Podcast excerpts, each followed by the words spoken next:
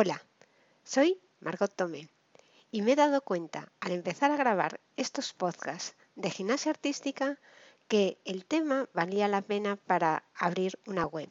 Así que me compré el dominio y los voy a alojar todos aquí en artísticaparapadres.com, en donde podrás escuchar todas mis aventuras y mis avances en gimnasia artística, aventuras de una madre que quiere saber lo que sienten sus hijos cuando hacen gimnasia artística.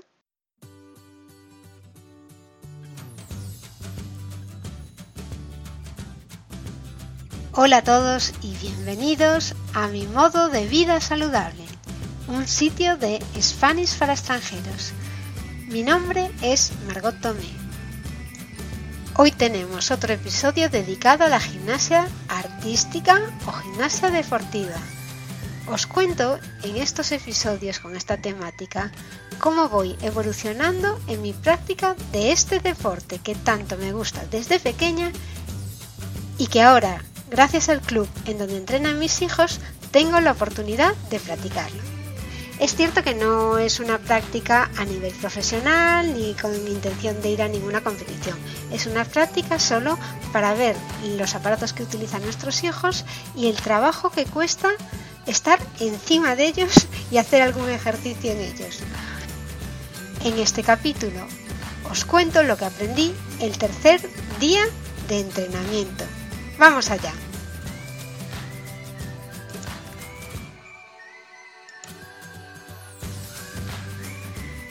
Artículo de gimnasia artística 2. Mi tercer día de gimnasia deportiva. Pino plancha. Estoy en mi segunda semana de gimnasia artística y la verdad es que cada día me gusta más. Por ahora los avances son espectaculares porque llegamos todos medio oxidados y estamos engrasando los engranajes con rapidez. Al empezar la clase, calentamos siempre un poco, corriendo por el gimnasio, colgándonos de las asimétricas y yendo y bajando, subiendo, bajando de los aparatos. Una sensación nueva. Nunca pensé que podría, pero sí, ayer me subí a la barra de equilibrio de las chicas y anduve por ella. A la alta. A veces no te imaginas de todo de lo que eres capaz de hacer. También caminé con los brazos por las paralelas de los chicos esto no es nada fácil, ya solo subirte a ellas tiene su complicación. Tú te pones eh, con un brazo en una paralela y con otro brazo en la otra paralela. Pones los brazos rígidos y vas andando por ellas. Lo normal es que balancees el cuerpo y que te desequilibres y te caigas, como me pasó a mí. Pero poco a poco vas aprendiendo. Si llevas el cuerpo firme, no avanzas tan rápido, pero sin embargo te mantienes y no pierdes el control. Como trabajo de fuerza, hicimos un poco de entrenamiento de brazos. Hicimos tríceps entre dos alturas, poníamos los pies un poco altos también. Como hay tantos aparatos, pues no es difícil montar la estación donde vas a hacer el ejercicio. Pones los pies altos y después los brazos, uno a cada lado, dejando un hueco en el medio para poder bajar. Y ahí trabajas el tríceps. También hicimos flexiones laterales Quiero decir que hacíamos flexiones, pero había un step. Entonces poníamos una mano encima del step y la otra abajo. Y hacíamos una flexión, subíamos al step, bajábamos la otra mano y bajábamos en otra, otra flexión por el otro lado. 3. Elevación de brazos con peso en las manos y apoyados en la pared sin despegar espalda. Yo esto no sé si es para ayudarnos a hacer flexibilidad de hombros o no sé, a mí no me costó mucho. Lo que pasa es que no podías despegar la espalda, entonces el peso que cogí tampoco era muy, muy pesado, eran dos kilos y a lo mejor había otra pesa de cinco kilos que a lo mejor tenía que haber cogido. Tienes que estar apoyado en la, en la pared, con la espalda bien pegada y las piernas pues como haciendo una sentadilla, pero bien apoyado a la pared sin ser tampoco una sentadilla muy baja. No vas a hacer cuádriceps. Aquí lo que va a trabajar es la parte superior. La cuarta cosa que hicimos fue una progresión a las dominadas en un TRX y esto lo que pusimos el TRX en las espalderas y lo que se hace es colgarte del TRX haciendo pues un ángulo de 45 grados entre tus piernas y el suelo y a partir de ahí, pues según el nivel que tengas, pues te vas levantando como una dominada. Esto lo hicimos con agarre supino, que es con la palma hacia arriba y la cierras hacia ti, los dedos van hacia ti. Eso es agarre supino. Y, entonces primero te cuelgas con los pies hacia adelante, el cuerpo hacia atrás, colgado del TRX, y vas levantando tu cuerpo hasta que puedas, hasta las manos. Cuanto más lejos pongas los pies y más horizontal estés, más intensidad le estás dando al ejercicio. Siguiente ejercicio, el quinto, bíceps con gomas.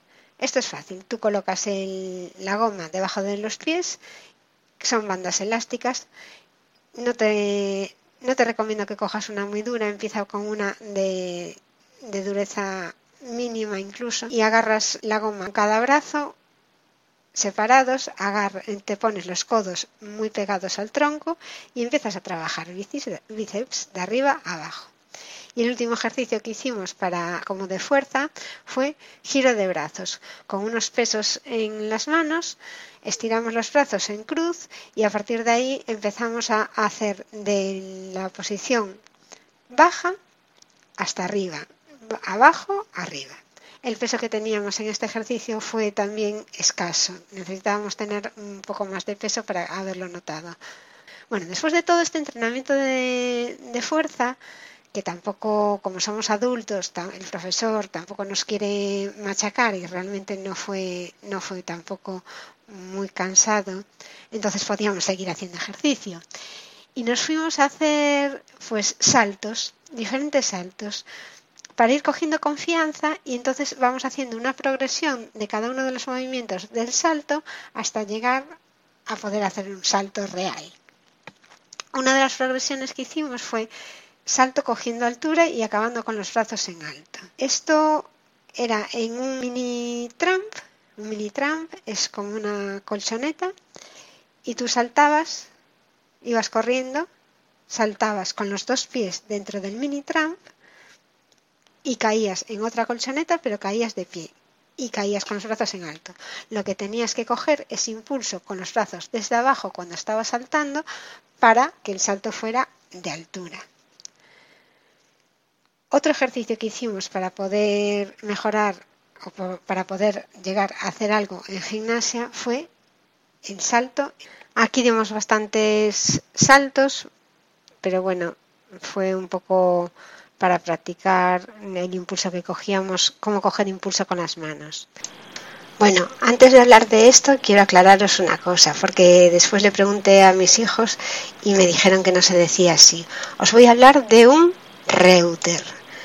Y yo digo durante el trozo siguiente router, porque yo es que llevo escuchando más de 10 años router cuando quieren decir reuter.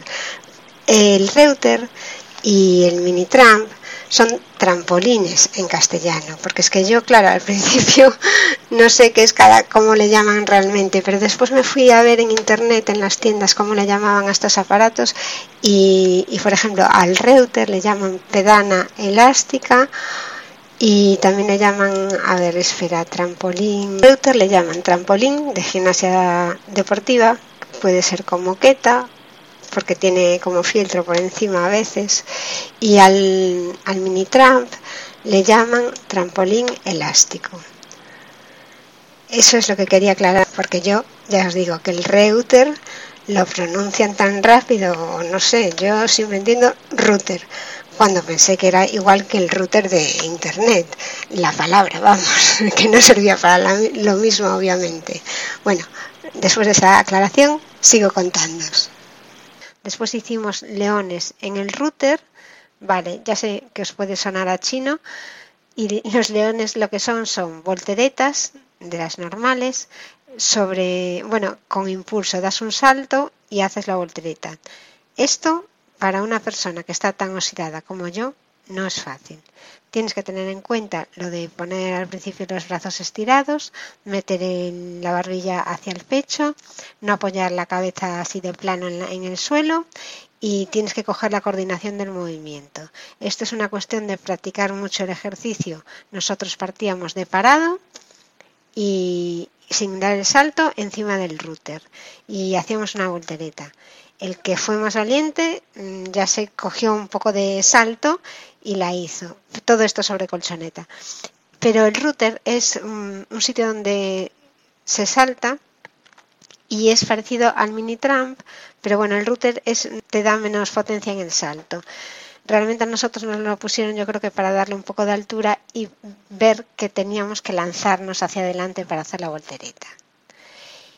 Después hicimos también un salto con el mini tram subiéndonos a la lengua. ¿Qué es la lengua? La lengua es el aparato que utilizan en gimnasia artística para hacer salto. Es una superficie rectangular, yo creo que está cubierta de como de piel y tiene un pie. Entonces tú saltas en el router y apoyas a veces las manos en la lengua y pegas el salto.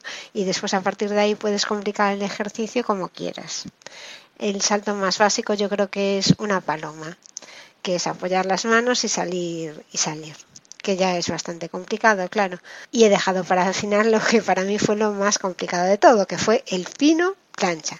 Esto lo hicimos sobre colchoneta y, y es hacer, consiste en hacer un pino con las manos muy rectas y los brazos totalmente estirados.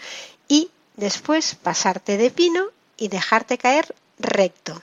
Acabar con las manos hacia adelante y los pies también levantados, las piernas rectas y levantadas un poquito del suelo y nada más. Lo que pasa que esto da mucho miedo cuando haces un pino y te vas a pasar cuando no estás acostumbrado. Entonces el primero yo lo hice con el profesor y, y vi que no era tan complicado, pero cuando lo estaba viendo desde fuera dije no puedo. De todas formas, con el profesor la primera vez lo que me pasó, que es un error muy común, es que doblas los brazos para tirarte ya la colchoneta porque te da miedo pasarte de, de la altura de pino. Entonces el miedo hace que dobles los brazos y tal.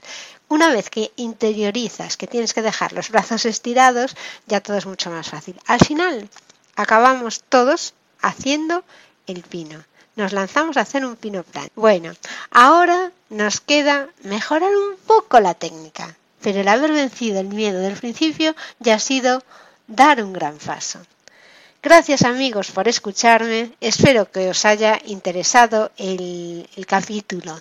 Está dirigido más bien a, padres que llevan a sus hijos a entrenar a gimnasia artística y cuando, cuando oyen hablar a sus hijos de aparatos raros como el router, el, el yo qué sé, el mini tram, el AirTrack, eh, hay mil aparatos en gimnasia que nosotros no conocemos porque cuando los niños compiten tampoco nos dicen, ahora me voy al AirTrack o me voy al suelo con no sé qué. Tú ves el ejercicio, te gusta, pero no te dicen en cada momento con qué están entrenando. Bueno, pues esto es todo por hoy. Os espero en el siguiente capítulo. Pero si queréis consultarme algo, comentarme vuestro caso, podéis contactar conmigo en artísticaparapadres.com.